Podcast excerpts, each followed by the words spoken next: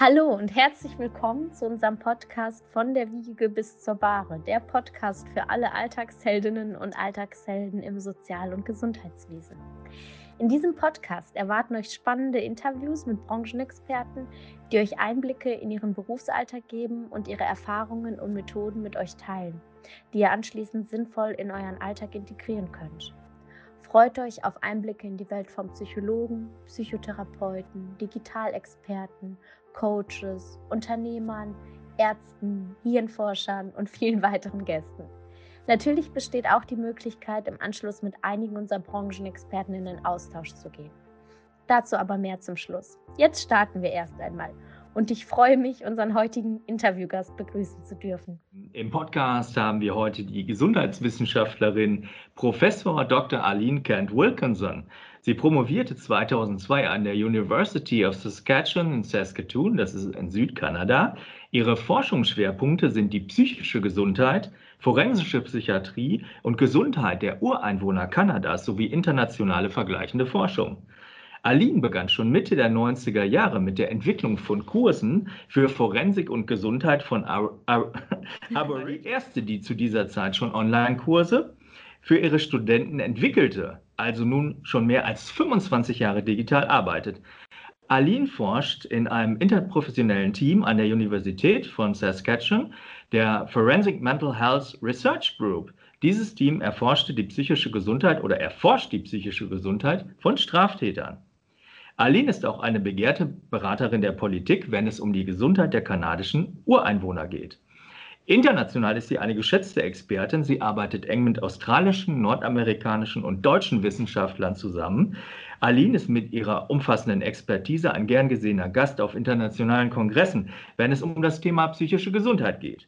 Wir sind hoch erfreut, Sie heute per Skype-Verbindung bei uns zu haben. Den Podcast gibt es äh, auch mit deutschen Untertiteln bei YouTube in der Reihe von der Ware, von der Wiege bis zur Ware zu hören. Okay. Vielen Dank. Let's start.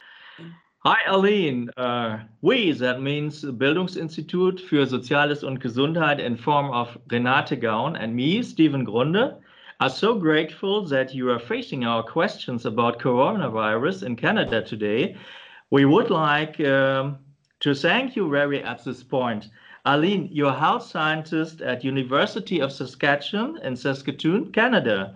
A special honor for us today making this interview. Maybe you can tell a little bit about your work and research area. Yes, I'm, I've uh, been at the University of Saskatchewan since 2002, um, associate professor there.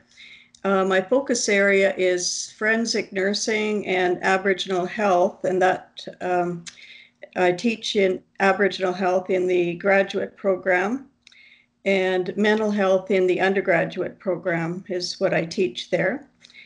And uh, let's see what to say. Um, next year, it'll be 50 years that I've been a registered nurse, um, and certainly lots of changes in those 50 years.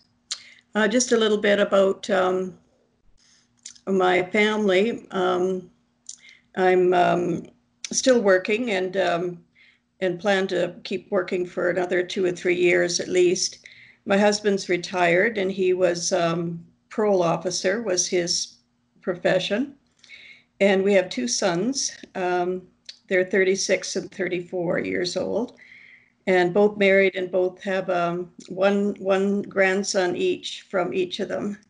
No. And my, and my oldest son is an ICU nurse, and uh, uh, so he has been working with um, some COVID virus patients. Mm-hmm. And uh, his wife is on maternity leave for a year right now, but she also works in ICU right here at the hospital, um, Royal University Hospital on campus here at U of S, University of Saskatchewan.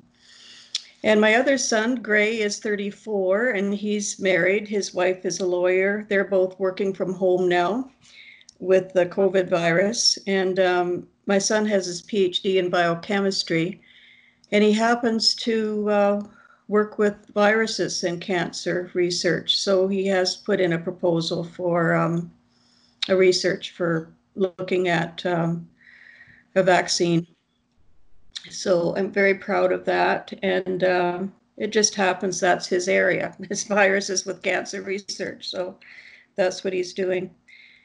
Yeah, and uh, a little bit about, I don't know about what else to say right now. Um, uh, research has been in mental health and uh, mentally ill offenders, um, mentally ill uh, disorders in Saskatchewan here.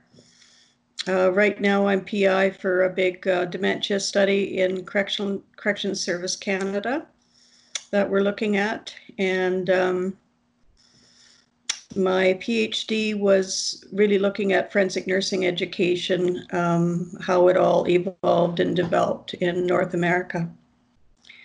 So that's a bit about myself. And uh, right now I'm working from home. Everyone, the university is pretty much closed down. Um, everyone's to work from home, and all of our classes have gone online. Um, so, and clinical has been canceled, so students are not back in clinical yet. We hope they will be in the fall. Uh, so it's been a really quite a disruption to some of the programs. Yeah. Arlene, perhaps you can tell a little bit about Saskatoon, about this wonderful city. You were yes. there. yes, Stephen was here. Um, yes. The city that I'm living in right now, I've lived in quite a few cities in Canada, but it's it's uh, quite small, 246,000 people. Um, but but nice that it's big enough, but nice to still able to get around pretty good without too much traffic. Um, so we're the largest city in this province. Our province of Saskatchewan only has just over a million people, and we're right in the very middle of Canada. It's a western province uh, with low population, um, but um, a very good standard of living and um, um, a prosperous province with all of our resources. Yeah, and Canada itself yeah, Canada itself is uh, 37 million now. So we're only about less than half of Germany for population, but I I think we're 28 times larger, and I think Germany could fit into this province about three to three or four times. yeah. It's and, really crazy. And what I'm interested in, um, when we talk when we uh, talk about Canada is before we go deep. My question to you is: I would like you to give us an insight in the Canadian health system. This system is known for a really high quality. Could you please tell us something about the health system in Canada in general? Mm-hmm. Yes, I could. It's um, we have um, um, what our whole system is called is um, parliamentary democracy, whereas you'd be a republic, um, you're a republic there, um, union. Mm-hmm. And um, our whole system is uh, where you have states, we have provinces and territories. So we have 10, 10 provinces, three territories, and the capital is Ottawa. The city capital is Ottawa in Ontario.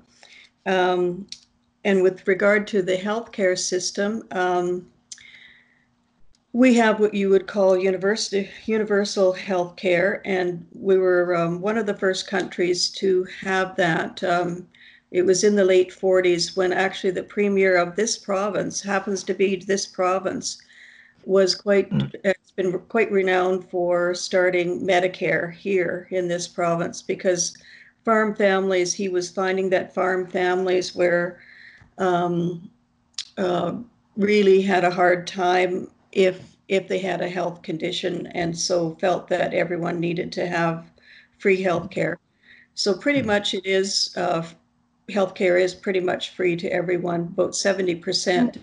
And then there's uh, benefits with depending on which jobs that you have. And for myself and for most Canadians, it's 100% benefits, except for if we were going to have um, something that we didn't need to have done, like some kind of plastic surgery or that sort of thing, we'd have to pay pay for that ourselves but um, 100% drugs, my prescriptions are paid for. Um, all elective surgeries are paid for. You, you know, like if people needed a, my husband had a hip replacement um, last summer, and uh, we don't pay out of pocket for anything like that. And then, um, Great. Uh, that's that's great. Yeah, that's a treat for us. And the same for having babies. No one pays to have a have a child. Um, so that's very different than some countries. And now um, maternity, they have maternity and paternity leave. My daughter-in-law is on a year mat leave right now, and I think it's about um, uh, I think it's about 70% of her pay.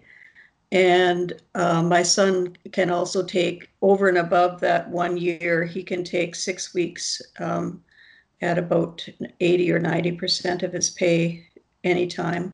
Or he could share it with her as well, but he's decided just to take the six weeks where she's taking a mm. year. Okay. Yeah, that's, that's the main Very thing about it, I think. That's, yes, yes, that's really amazing. As we, I think uh, many of us wish that here are, are similar rules, but we look. It's not. It's not. Arlene, you're a specialist for nursing and mental health care. Well, in times of coronavirus, uh, our nurses are massively burdened.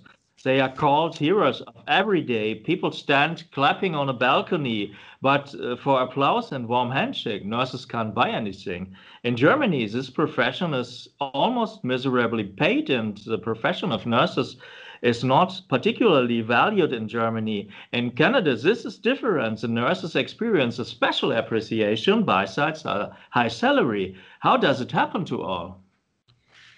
Um, I, I was over in Germany in 2012, 2013, I think. And so um, I did talk to a lot of people over there, and uh, I, I think I, I think I have sort of determined what exactly the differences are and how that evolved, um, from my perspective, anyway. Um, as I was saying, i will I'll have been a nurse for 50 years next year, and um, in my career, yeah, I'll be 70 this year. Um, in my career, I've seen um, I've seen the changes myself and experienced them when I did my three year hospital diploma, which they don't have anymore. Uh, they stopped that in the early 1970s. That was a three year hospital diploma. At that time, nursing wasn't, uh, certainly wasn't, the image of nursing wasn't as respected as it is now. Um, the, pay was very, very low. Um, and um, it was considered a good job, but not not um, high high paid. And then um, a lot of things happened in um, in Canada um, and in society. In the 1960s, there was a real. That's when all the human rights movements happened, civil rights, especially in the states, and because we're so close to the states, we are really influenced by the United States. Um, yeah, yeah we kind of have the advantages and not the disadvantages of, of being clo- as close as we are. We we go to, we get all the media, but for some reason we as Canadians sort of think we're better. I don't know why. We just could we say it was the same uh, situation like in Germany now? Yeah. Yes. Yes. Exactly. And um, so uh, we because we think our values are better and um, but what happened was all of these human rights movements in the 60s women's rights um, civil rights um, patient rights and some would say that they don't know if that same um, trend in society happened in Germany at the same time or some areas in Europe. I think it did in England, but maybe not in some of the European countries just because of uh, everything, you know. And so um, it made, there was a, a, lot of class action lawsuits, there was a lot of investigations as to health care, um, especially for offenders. Um, and nurses um, where you know, put in the correctional institutions because they felt they needed a higher quality of healthcare. But then what happened in Canada was that um, nurses, we have nurses unions, we have nurse nursing professional associations, and our education starting in the 70s, as I mentioned before, they were all moved.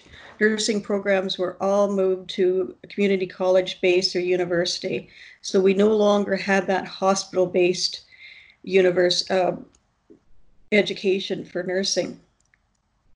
And we had nursing unions who began to really, um, every one of us were a member of the union, of course. We all had to be because we all paid dues. And uh, we started to say the thinking was, why is it, why am I as a nurse, even though I'm a woman, why am I not getting paid the same as a city worker or a man who I went to high school with and they never finished high school? Why is that yeah. when I four year degree? That's certainly not, we're not going to stand for that anymore. you know, that was basically the thinking. And um, because nursing was 90, 95% women then, certainly at that time, it's a little, the ratio is a bit different now. There's a few more men, yeah. but not, not that. And so we we went on strike. So we went on three major strikes I, I can remember in the 1980s because we wanted higher pay. And we used to be always the same as teachers. And then um, I think in the 90s, since then, we've been even higher than teachers uh, for some reason. Um, we just are very much higher than, than teachers are. Um, and so, and so it, it, was nursing ourselves that said, no, we weren't going to, um, we're not going to, we're not going to be paid minimum wage and have all this responsibility and, and everything else that we needed equal wages to men. So it was the unions, the nursing professions. We have always had nursing professions where they're regulated with licenses um, each, there's a National Nursing Association, Canadian Nursing Association, and then each province has their own um, provincial nursing profession as well, where we pay our dues and um, ethics and, and all of the standards and competencies are, are done at that time. And then the education really increased as well.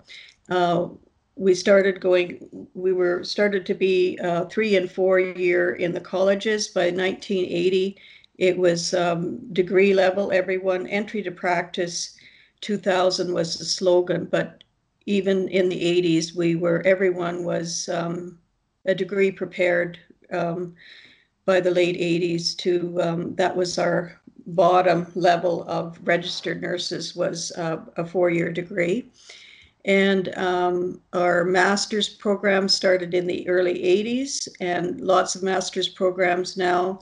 And our first PhD program was 1991, and there's about 20 now and about 60, 65 nursing programs across Canada.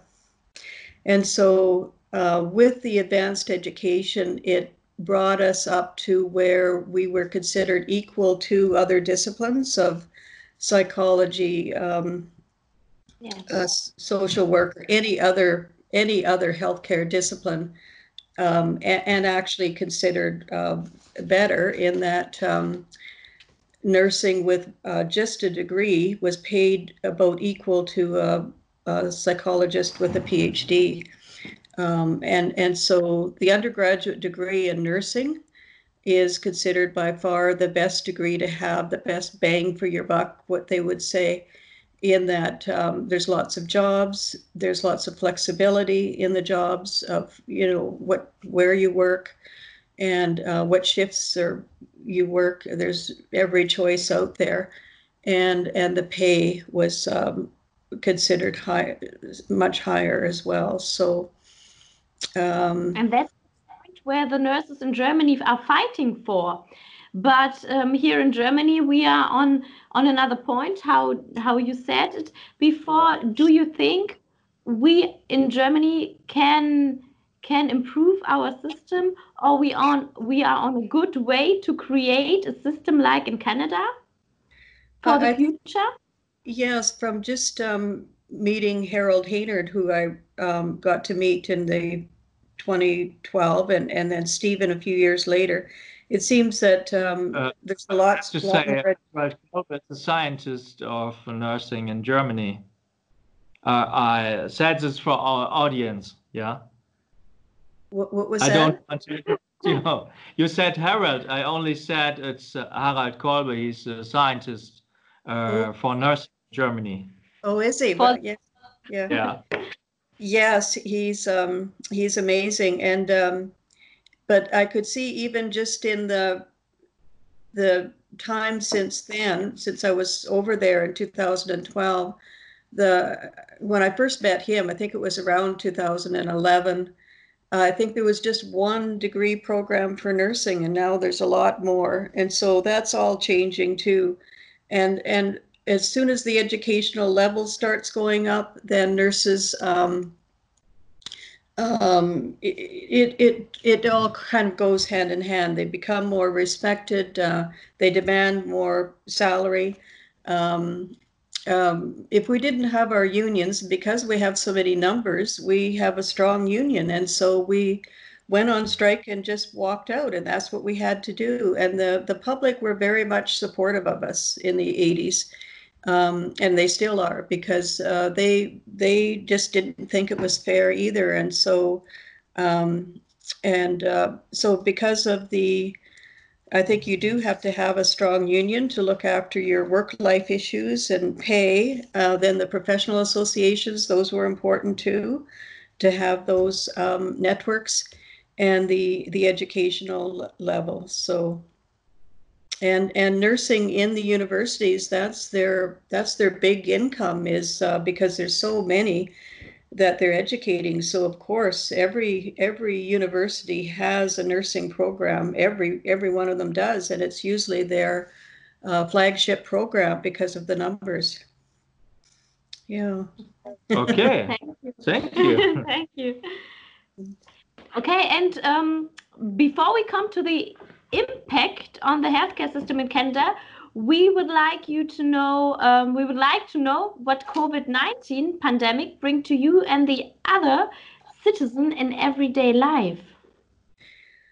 Well, it um, it came as quite a shock to all of us, and and I think it was in the news in um, you know just after Christmas in January about um, uh, virus in China, it wasn't uh, taken very seriously, I guess, and um, and we really get U.S. news uh, as well as Canadian news, but um, until it started happening here, we didn't we didn't take it seriously.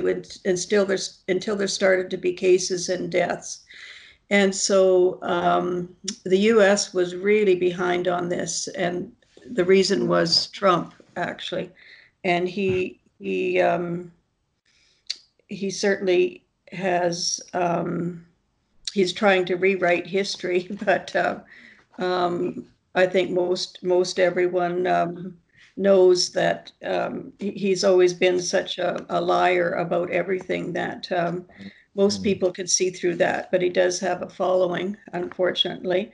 Um, so as soon as it's we started seeing and hearing about it in the U.S., Canada became very serious right away, and uh, we uh, had an emergent state of emergency across Canada as soon as they the first states did in um, in the U.S. and we were more kind of prepared and and and put things into action. I think sooner so that that helped us. But the cities that um, where a lot of international people come into, like Toronto, Montreal, and Vancouver, um, those are the ones that are hit the hard hardest.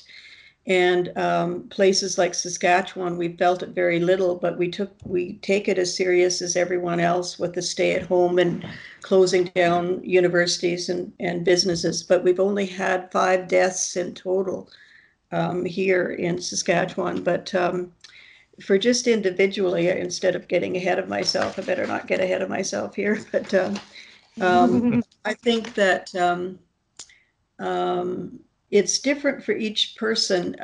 I think it's it hasn't affected me too much because I, I like working at home. I I um, and and I like teaching online. So and I've always done that. So it hasn't been uh, too much of a difference for me. It's very it's a it's a, a huge stress for anyone that's lost their job that uh, doesn't have an income, uh, having to apply for all of the there's lots of government um, funding and and things help available, but you have to apply for it, of course. And so um, and and both of my my sons have and their wives have got jobs where the, the money has they they still have an income. So it hasn't affected um, um, some people as much as as others. And my father is 95 years old and it really has affected him because he lives in his own house still the house that he was raised in really. And um, but because they've canceled church and because they've canceled choir, he's sung in the choir for 50 years.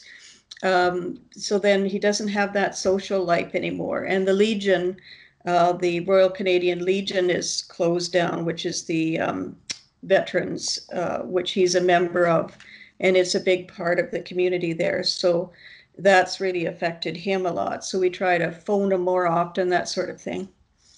Um, yeah, so it's yeah. Okay, now, of course, we are very excited uh, to get to know something about your, the impact of COVID-19 on your health system. Here in Germany, it's so we want to keep the number of cases and the reproduction rate low by various measures. So far, we have succeeded very well in Federal Republic of Germany, so we have been able to avoid conditions such as those in Italy or Spain what are taking for measures in Canada to avoid overburdening the health sector? Yes.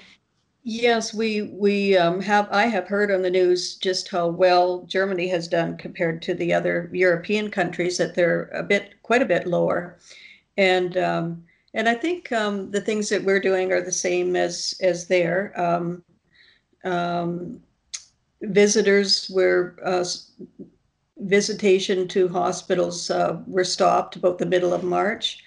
Um, anybody that goes into a hospital now, it's um, a screening and a scanning and temperature taking, and um, they uh, all of the elective surgeries stopped, and so our hospitals here in this province and are very quite quiet now. Um, there's been a couple of cases in the ICU, but only like a couple, and sometimes they're they're the um, they might be positive, but they might not even have too many of the symptoms of COVID. They're in ICU for other reasons, that sort of thing, but they may be positive. So we've only had five deaths in the whole province, and we've got, um, as of yesterday, in our province, uh, just 366 positives and five okay. deaths. But in all of Canada, there's been uh, 48,500 cases and 2,818 deaths. So okay. uh, Ontario and Quebec, those provinces, have had over a thousand deaths each. And then BC and Alberta have had around a hundred, some a little bit more, more. And then the rest of the provinces have had like five or six or seven, that sort of thing. And some have had none, especially if they're a province where they're not getting a lot of international people, um, like big, they don't have big airports, that sort of thing. So, um, so we do uh, the social distances, distancing. We've um, everybody wears a mask when they go out now, pretty much. Um, um, we, since everybody's been staying at home. Yes. What's that? Here too, since yesterday. Since yesterday, everyone has to wear a mask. Yes. Yeah. Now, um, well, I would say probably half are wearing masks.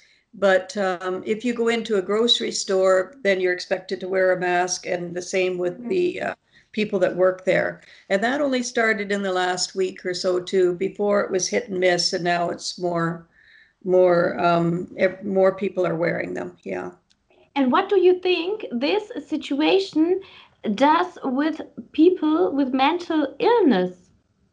Yes, um, it's it's um, it has really impacted them as well. Um, in that um, uh, that's been my focus area. I've heard that the uh, admission rates are are higher to the acute mm. care psychiatric units in the hospitals. Um, the social isolation has been uh, hurting them.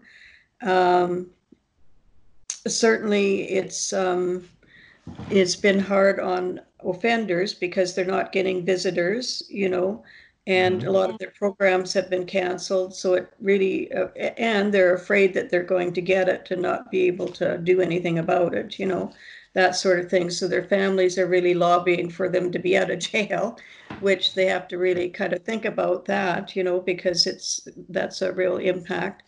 Uh, we hear that um, apparently, um, I don't know this firsthand, but family violence is supposed to have been really uh, raised or, increased. Um, there has been ins- instances of um, hate crimes against Chinese people in Vancouver uh, because, you know, people saying that, that it started there in China. So, but that these small little instances. Um, alcohol sales are up. They say people are drinking more now. Yes, yes, mm. yes. Um, and then at the same time, we've got uh, an, an, epidemic here in Canada for the last four, four or five years is the opioid crisis of, of uh, opiate deaths. And that has, um, there's been 16,000 deaths in Canada in the last four or five years since 2016. 14,000 deaths, about 4,000 a year die of opioid um, uh, overdoses.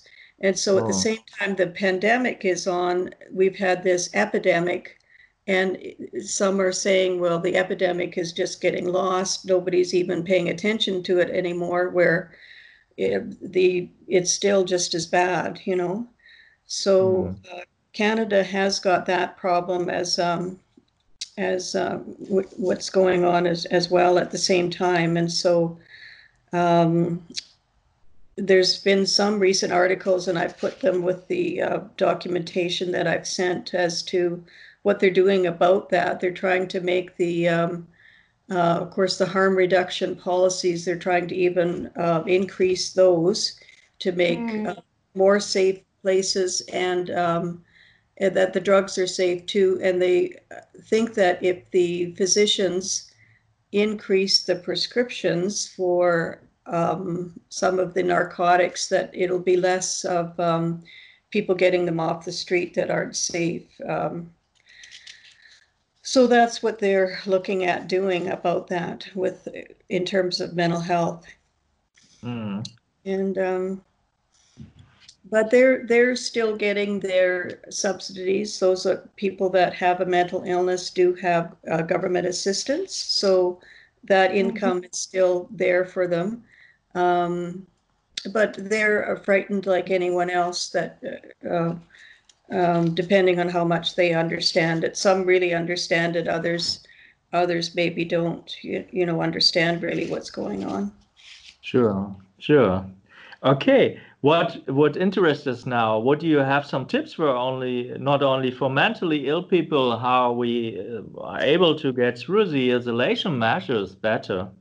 Yeah, um, about even a month ago, um, a very good website was um, came around. Just um, I think I just got it from someone, um, a friend of mine in Ontario, and I've I've put it in the documentation here. It's worry and anxiety, and it's a free guide to living with worry and anxiety. And um, it's uh, translated into many languages, and I've put the link for German here.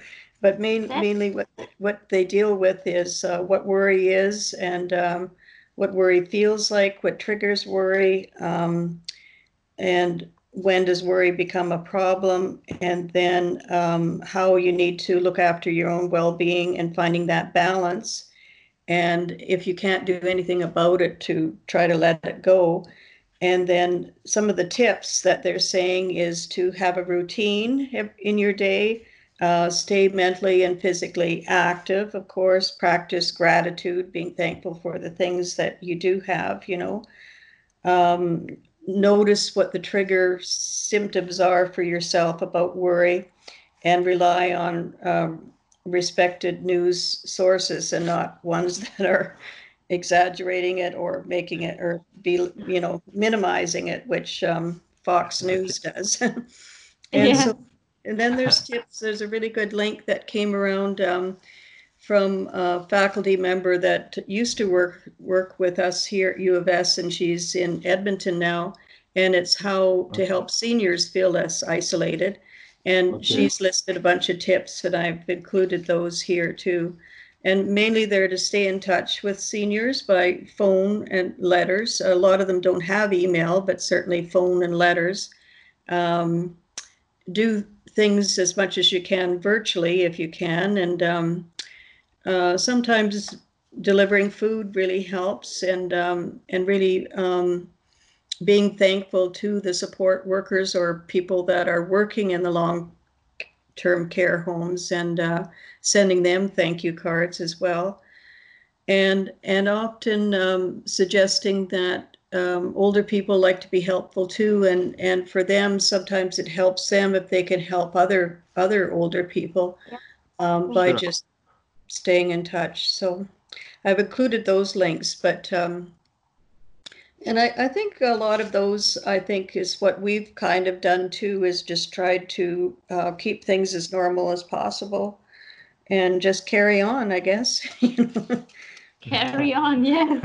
carry on is a good word for my yeah. next question because I would, uh, yeah, I would like to ask you, um, what do you think how does the covid pandemic goes on how do you think the development will be um, i think can you say something about this yeah i i do have thoughts about this and um, i think what everyone is thinking is it's going to be a different future. We're going to be very used to wearing masks and wearing it for a long time.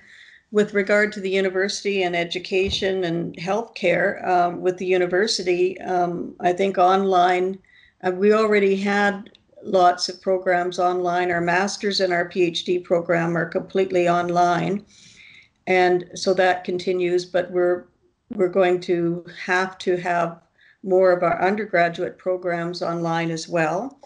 Uh, so that changes things, and um, um, and that I'm, I'm sure will continue um, with the healthcare system. Um, um, I think that um, there'll be changes there as well as to being more um, conscious about um, cleanliness. although SARS really picked us up a notch as to always having sanitizer around when SARS happened, you know.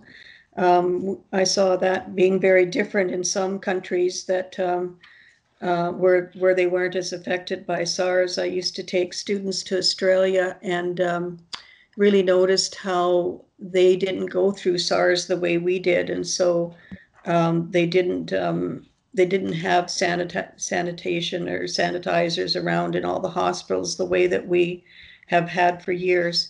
Mm. And I, I, don't think there'll be any, it'll be a long time or until we get a vaccine. Um, so it'll likely be two years before we have things like university convocation. You can't have eight, seven or 800 people in an auditorium, you know, you just can't you know, yeah. anymore. And, and all of the big sporting events, uh, I don't think anybody's going to be going to those anytime soon until there's a vaccine.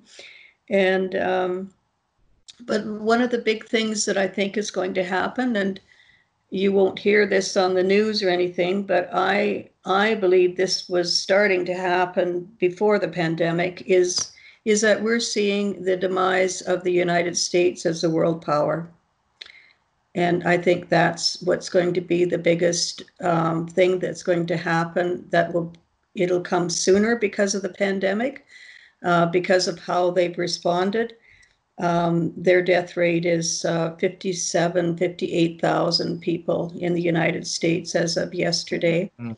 and uh, Trump has ordered everyone just last evening has ordered that all of the people that work in the meat packing um, plants across the United States to go back to work. And some of them have um, a thousand positives within one meat plant. So the biggest areas have been the long term nursing homes that have been affected, the prisons, and uh, big factories um, where the people are working close together. Those are the three areas that are most affected. And uh, but I, I, think what's happened in the U.S. and we've all seen it. Their economy has has been great, but their deficit is in the trillions, and they just keep making money. They're not kind of uh, dealing with their deficit.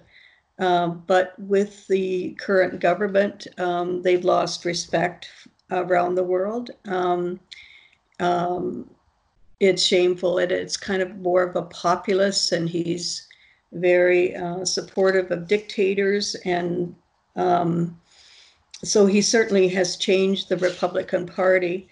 And from a psych mental health perspective, um, anyone would say, and that has a background in psych mental health, that it's a narcissistic personality disorder.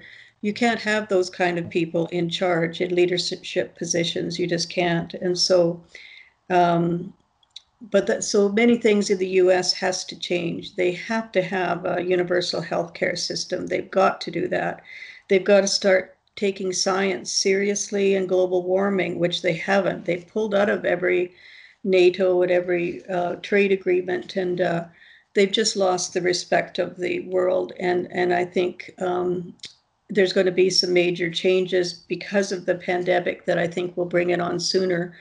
When when um, even his base realizes um, that it's it's caused um, death to a number of its uh, citizens and they've they've been in a for years they've been in a mode of war of waging war with you know Vietnam and and um, um, all of the other different countries that they've been in you know Afghanistan and and um, um they just can't they can't do that. That's it's just not right. It hasn't been right for years.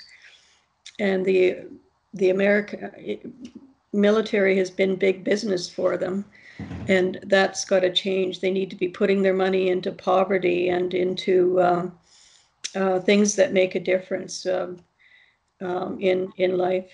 So I think that'll be the big change that'll happen from the pandemic. That they'll um, there'll be a realization that um, they're no longer the the world power, and and they deserve to uh, be taken out of that position actually. So that's my my own perspective, certainly not from the University of Saskatchewan. That's my own my own thoughts. Thank you for sharing your thoughts. Yeah, Thank okay. You. Thank you very much. Rainy, do you have still another question to Arlene? Not at the moment. No. Okay. Do you have another question? Uh, no, I think we are at the end of our interview now. Arlene, thank you very much for thank your time. You very much. And yes. your expertise. we wish you all the best and above all, good health in these difficult times.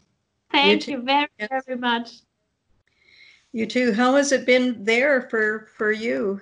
In in our situation in Germany are very um yeah much as much situations that were similar like in canada um, the mask situation the um, illness of people the um, yeah, situation how many people handle this. And i think what do you said is that many people have the chance to go inside and to think about about everything in this silence. Mm-hmm. This is what I think. What are the results of this um, of this COVID? Yes. Yeah, sure, sure. What do you think? Yeah. I think I think it's um, a good situation uh, to be calm and to be slower in in uh, everybody's life and I think um, people are very uh, disciplined in Germany. Yes. And it's really great to see this that uh, all these people are really um, pay attention to these rules and um, and we have uh, we have two groups. No? We can Yeah. we can say we have two Yeah. groups. We have we have the one group who has who says yes, thank you for um, for the Maßnahmen, the, Measures. for the mes- measures, and the other group um, who says, "Well, it's only um, bullshit, and um, I don't believe in this." it's Also, only little flu. yes, yes, yes, Mhm. two groups, but Yes. everyone disciplined. Mm. Yeah. Yeah, and I think Canada's been like that too. Um, we we don't have any of the protests uh, against it that like the, what the U.S. has. Um, there hasn't been um, you know big protests against it, but I'm sure there are people that are not taking it serious. You know, they're um, wanting to get back to work, whether they should or not, that sort of thing, but um, not to the extent that they are in the United States. And um, but that self-reflection that everyone's doing i think that is certainly very true and i didn't mention that everybody has really reflected on their life and how maybe we've just been too fast and not thinking about things that they say more people are getting their wills in order and that sort of thing um, lots of lots of jobs for lawyers uh, with everybody wanting to do their will you know for their family and um, they say that's really increased because I think people are just reflecting on on uh, how how we're doing things and um, some of the best news that comes out of the U.S. and Canada is um, how how do we need to do things different in the future? Yeah, that and be more prepared for these kind of pandemics because they probably will happen again. It won't be the the first or last time. Yeah and it could be even worse. So, uh, to be prepared and to take it seriously, and certainly our generation now, or the people that are living through this, will certainly the next time take it more seriously and and um, react faster than what we than what we all did. We all could have acted faster, I think, but um, just being that two or three weeks ahead um, of of um, made a difference because uh, we got to see what happened in New York City and um, what happened in Italy and Spain.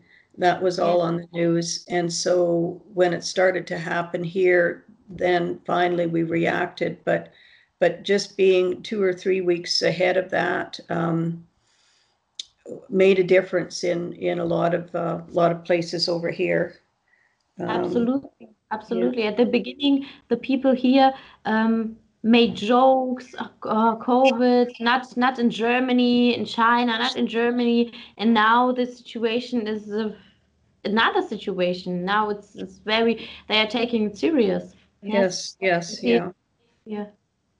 And thank goodness for the uh, media and the communication that we have in this day and in our, our life that, you know, uh, because that would have been very different 50 years ago. Um, I'm sure it wouldn't have happened as um, that people could really see and understand what was going on so quickly without the uh, without the the type of media and television and, and internet that we have because um, um, it, and it it makes us kind of realize just what it was like in 1919 or with that last um, big um, uh, pandemic then you know uh, um, flu, you mean?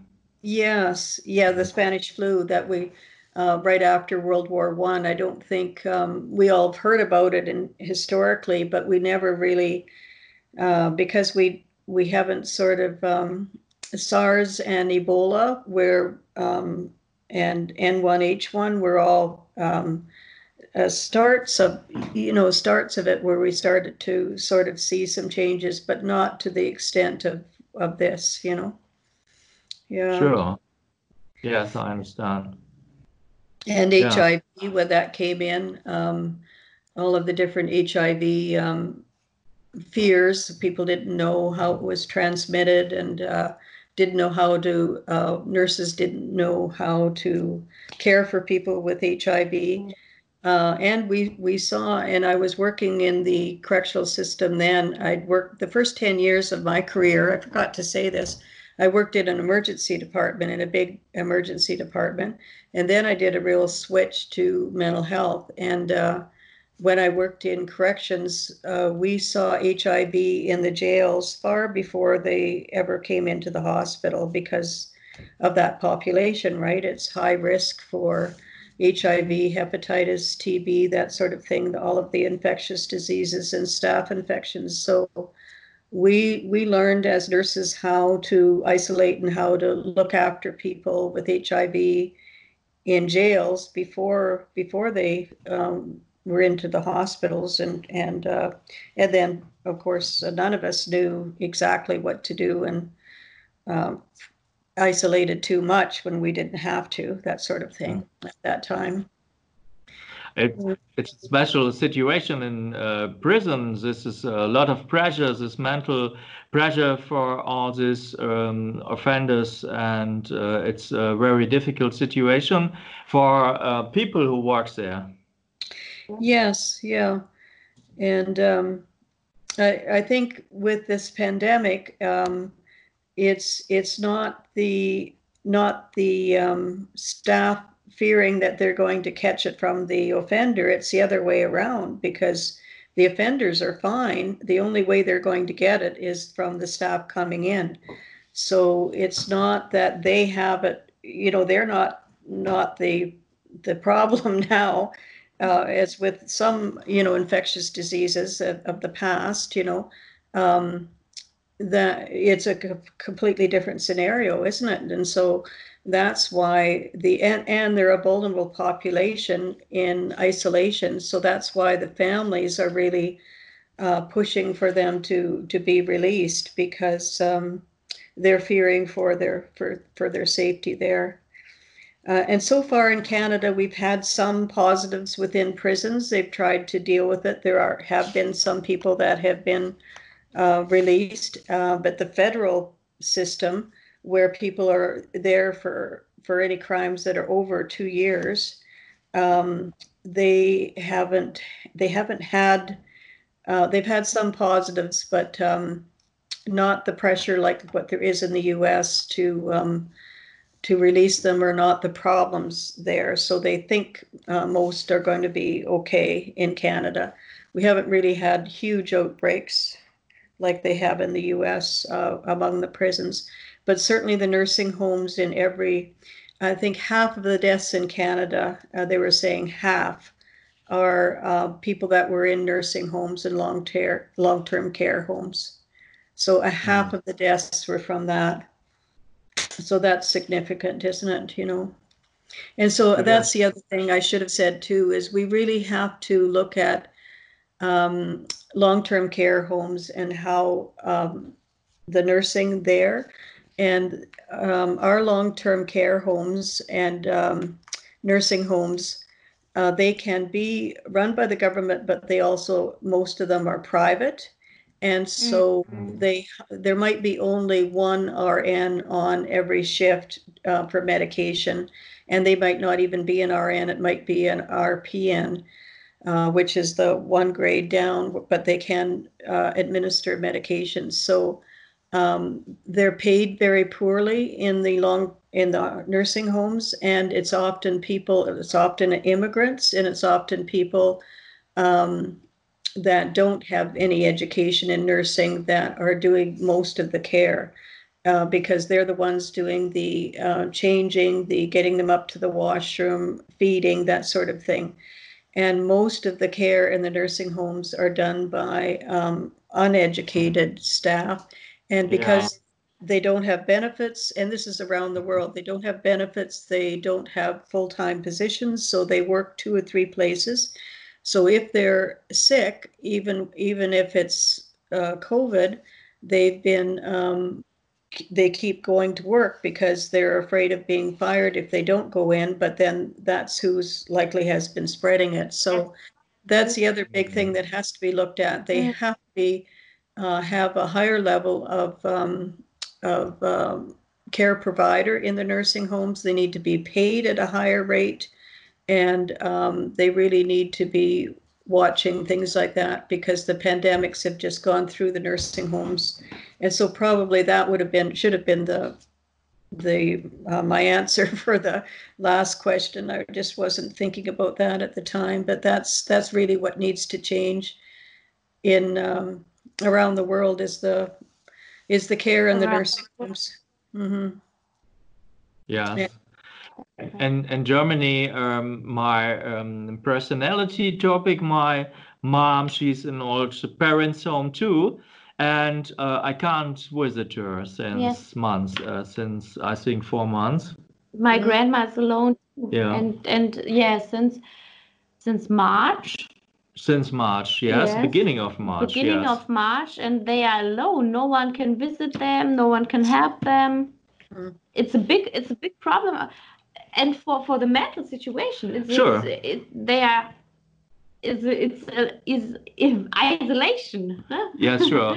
Um, I'm uh, speaking with her at telephone all the time, but she's always uh, depressive, mm. and she say, um, uh, "This isolation, it's it's not good for our mental health." Yes. Yes. Yes.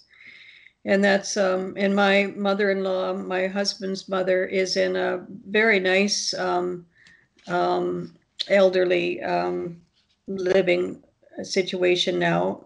But um, again, no visitors, and uh, she really feels the isolation. And uh, if she has to have a visitor, she can she can go outside and visit them, you know. And um, um, all of their meals are in their rooms instead of going down to the dining rooms. So um, she really feels that social isolation too, and loneliness. Yeah, loneliness is yeah. And the the point is um, also that there's no no day where you can say then and then it starts again then we can see each other. Everyone has a big um, question. No one knows yes. when do the things start again. Mm-hmm. that's problem too i think. Yeah. And um, our uh, what um, has happened here in this province, actually, they've um, started opening up measures, and that's going to start the 4th of May, um, where there'll be, um, you can make dental appointments, um, doctor's appointments, and, and they're saying now that um, family members can see each other again, like in groups of family or close family, whereas um, I we avoided uh, visiting my son, who's right here, um, the one that works in ICU, who is right here in this city. He lives right here in this city, where my other son lives in Calgary, and uh, we haven't seen them for a month. And they came over um, uh, two evenings ago, and we uh, visited. And um, they're saying that they feel really feel it's okay for close family members to see each other, or maybe uh, close friends to um, to be able to visit and eat together, that sort of thing, as long as you keep it to um, just a, a, certain little group of your closest family. Uh, because you have to, and now the weather's starting to get nice, and everybody's wanting to be outside more. So we're seeing a lot more people out on the streets just because winter just suddenly finally has gone and our snow just went last week. And so now we're starting to really want to be outside. So things are changing and uh, but but our province is really really low in only five deaths and we never really the curve was always sort of flattened we've had a had control over it um, so our province is very different from ontario and quebec you know um, and very different from many places in the in the states. And I hear that things are opening up in Germany as well. Sure, yes, that's yes, yes, that's true. Even in in Ruhrgebiet, uh, we are in this area. You know this from Harald uh, Kolbe, mm-hmm. and mm. this area is, um, I think, uh, four four point five million people uh, living here on really narrow place, and uh, it's big danger in cause of virus. Yes, yes. Mm-hmm we can we can also say that um, in hospitals there are beds free. As the signs are not as bad as um, in other countries. Mm-hmm. Yes. Yeah. We have we have we have uh, patients from um, from from Italy, from Holland, yeah, yeah. from the Netherlands. France. Yes, yes, yes, in our hospitals. Mm. Oh, really? Wow. Fine. Yes, yes.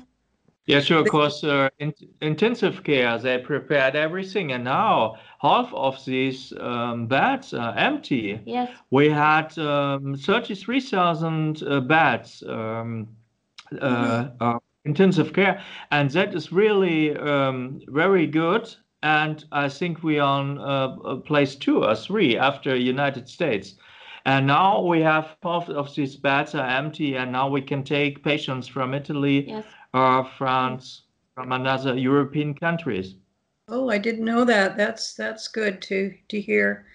Yes, we've got lots of beds in some of our provinces, whereas um, Ontario and Quebec are still they're still don't feel that they've had the peak yet, and um, but it, and in other provinces the hospitals are just about empty, and um, the ICU, you know, the workload in ICU is the beds that you know there's lots of empty beds there too, so. Mm. Uh, so it just depends how dense of a city that you live in, and and that makes a difference. But uh, that's great. I didn't know that uh, patients were coming from other countries to Germany for hospitalization. That makes sense, doesn't it? Yes, yes. I think it's a it's a very important um, yeah time to to help each other. Every Yes. country, Yes. every people to help each other Yeah. to Yeah. go together through this situation. Yes. Yeah. Well, that's that's Yeah. great. Oh, thank you, thank you again for your time and for your for your thoughts, for your opening. Yeah, it's a big honor for for us that you you spent such yeah a long time with us. thank you. We are very excited to publish our interview.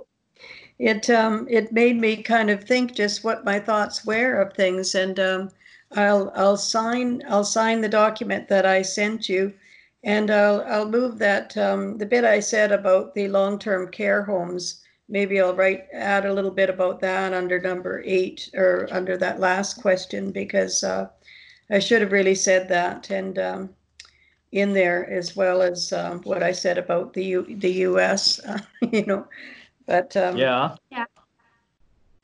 and and just take what you want from what I've sent. Um, there's a lot of information there, and you won't want all of it, but it gives some references and some um, points there that might make it a little bit easier when you're uh, Okay. writing it, you know. Oh, Wonderful. Thank we you. we will uh, broadcast in internet this on YouTube and social media and uh, send it to you too. send it to you too and we will do with subtitles in German that uh, not only people can speak English uh, are able to look this to Yes. watch this. yes. Yeah. And if you want to delete anything, I guess you can too. So yeah. it's not necessary, I think. I don't Only our. I, I don't mind saying my opinion about things and um, um, but that's the nice thing about Canada. We're able to say what we think and um, and Yes. not not worry about that. And I'm close to retirement anyway, you know. So It's really Um, great. Right, yes, yes. I think it's, it's good to have your own opinion about things and um, but it certainly has been um, 2020 uh, uh, well started in 2019 but this has certainly been a, a life-changing event hasn't it for all of us and and we're not through it yet um, uh, the impact um, is going to last for years they say of Mm. uh, of this eh? yeah we don't know just um, what the impact will be i'm sure um, they're expecting a lot of cuts to university programs and and jobs and unemployment rates are very high so um, it could mean a real a real difference in um, Mm. well the economy already we- we're not even thinking about that yet but um, that's going to be a huge impact, isn't it, for around the world? Yes, that's all. Yes, that's that's all. And and we wish you really the best and Yeah. and good health and nice greetings to your husband, please. Yeah. Thank you. Nice to meet you both this- as well. Thank you very Thank much. you very Yeah? much. Thank you, Arlene. Thank Good. Bye you. bye. Bye. Okay, bye bye.